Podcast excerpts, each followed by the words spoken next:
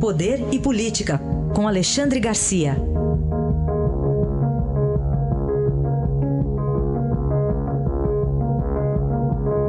Alexandre, bom dia. Bom dia, Raíssen. Bom dia, Carolina. Bom dia. Vamos começar falando sobre uma eleição para o governo de Tocantins e vai ter segundo turno, mas agora é, é agora, né, Alexandre? É agora. A eleição foi ontem para governador e governador e vice. E, e dia 24 vai ter segundo turno. Né? Agora é, é uma eleição cara demais e, e na época é, intempestiva, vamos usar esse termo. Né? Pô, a Constituição diz, fala lá no presidente da República, a Constituição diz que se faltar o presidente e o vice, né, uh, o presidente da Câmara assume e convoca eleições em 30 dias no Congresso Nacional, se tiver na segunda metade do mandato, como é o caso hoje de presidente e de governadores. O governador Tocantins foi cassado, a, a vice-governadora também perdeu o mandato por decisão da Justiça Eleitoral, por ter dinheiro na campanha, dinheiro ilegal, né? ah, e convocaram o Tribunal Eleitoral, convocou eleições para o sujeito eh, eh, ser governador por seis meses apenas. Está no finzinho, vai ter outra eleição em outubro. Teve uma eleição ontem, para quê? para confirmar o atual governador, que é o presidente da Assembleia, que assumiu, já está governando, já está naquela inércia da governabilidade, inércia do bom sentido, a máquina começou a, a rolar, a máquina dele está funcionando.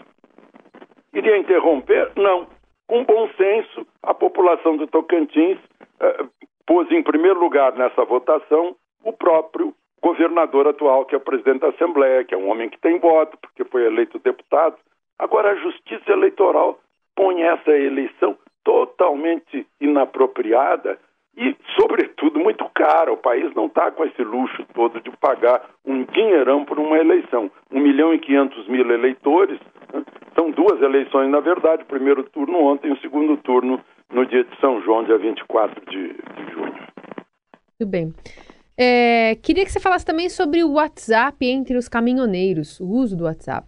Pois é, vejam só, eu, o Estadão está mostrando hoje que a arrecadação dos sindicatos caiu 88% nesses últimos seis meses com a vigência da nova lei, né, que, que uh, tornou a contribuição sindical algo facultativo e não mais obrigatório, correspondente a um dia de trabalho de cada trabalhador. Absolutamente correto, assim uh, procedeu o, o Congresso Nacional, Congresso dos nossos representantes.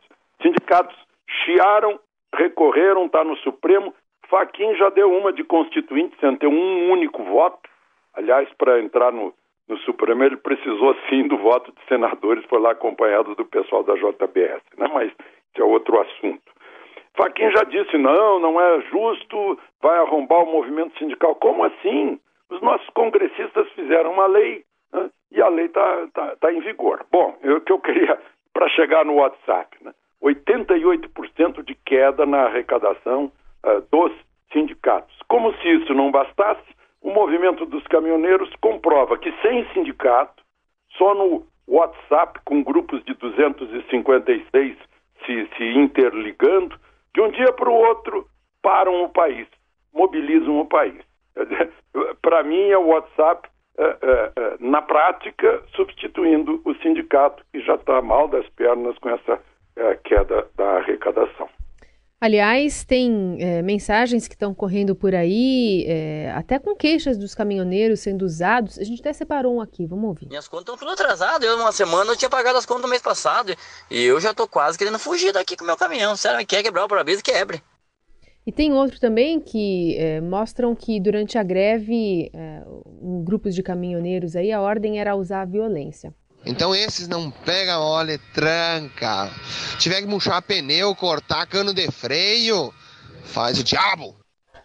Aí, uma amostra, né, Alexandre? E aproveita para encaixar o nosso terceiro assunto, com base nesse último áudio que ouvimos aí, aquela suspeita de lockout.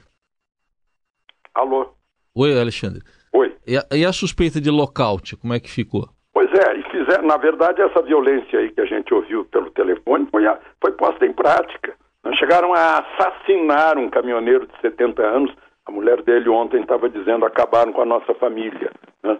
jogando uma pedra que atravessou o para-brisa e, e, e, matou imediatamente o, o caminhoneiro de, de 70 anos de idade, deixou família, filhos, netos, etc. Houve violência, sim, de furar pneu. Né? Eu não sei se cortaram um cano de, de, do fluido de freio, mas furaram pneu, quebraram para-brisa. Eu vi o pessoal do MST apedrejando caminhão, mas aí é outra conversa. Né? Agora, o que a gente nota é que houve sim uma participação de empresários do transporte.